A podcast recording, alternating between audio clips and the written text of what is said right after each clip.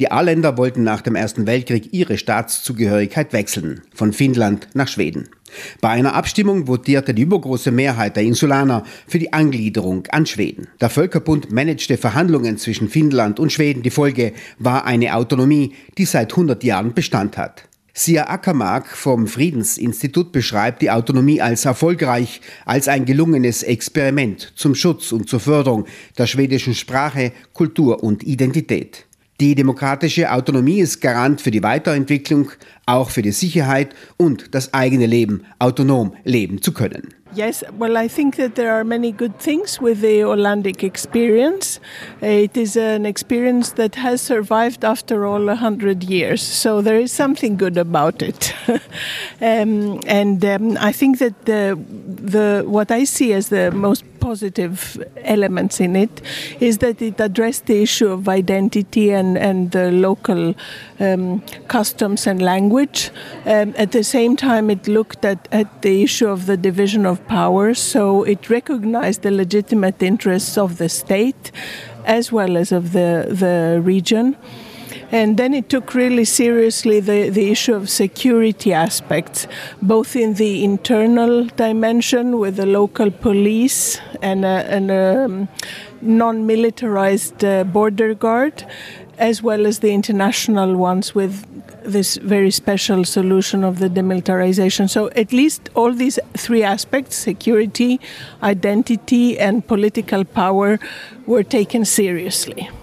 Identität, Demokratie und Sicherheit zeichnen diese Autonomie also aus. Stolz ist Ackermack auch, dass die Inseln entmilitarisiert wurden. Die Autonomie entwickelte sich weiter, wie auch die Inselgesellschaft. Früher lebten die Aarländer weitgehend isoliert von ihrer finnischen Umwelt. Inzwischen zieht es Arbeitsmigranten auf die Inseln, deren Wirtschaft, besonders der Tourismus, boomt und Arbeitskräfte benötigt. Finnland und die Inseln öffneten sich der europäischen Integration. Well, I think that there has been. Uh, the the major change perhaps until now has been the internationalization and the opening of Finland and the Åland Islands to European integration because before the end of the Cold War the situation was very different so I think uh, that has been the major change, and it is also reflected in the autonomy statute in, in terms of how do you communicate around European issues. Die Zuwanderung von ArbeitnehmerInnen aus Europa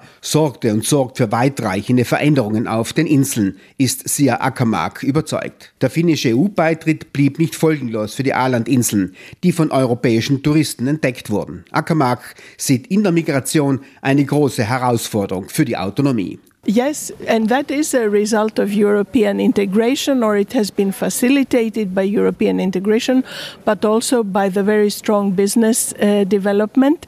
Uh, so the Åland Islands really need workforce.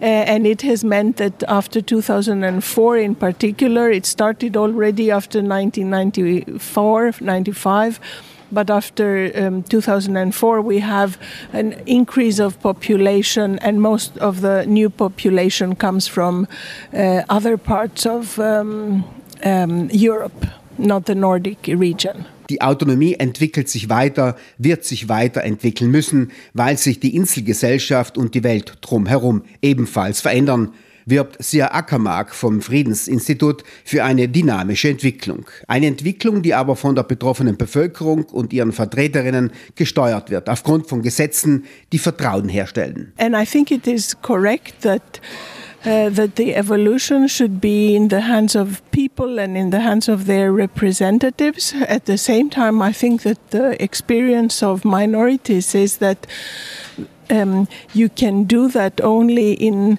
relationships of trust. And how do you create this trust? You have to do it by law, because this is the only way to ensure predictability. So I think we need to find a balance between, you know, this idea of the dynamic evolution and at the same time ensuring predictability in the system. Otherwise, people do not feel trust, and then the tensions increase. I'm a lawyer, so I'm biased.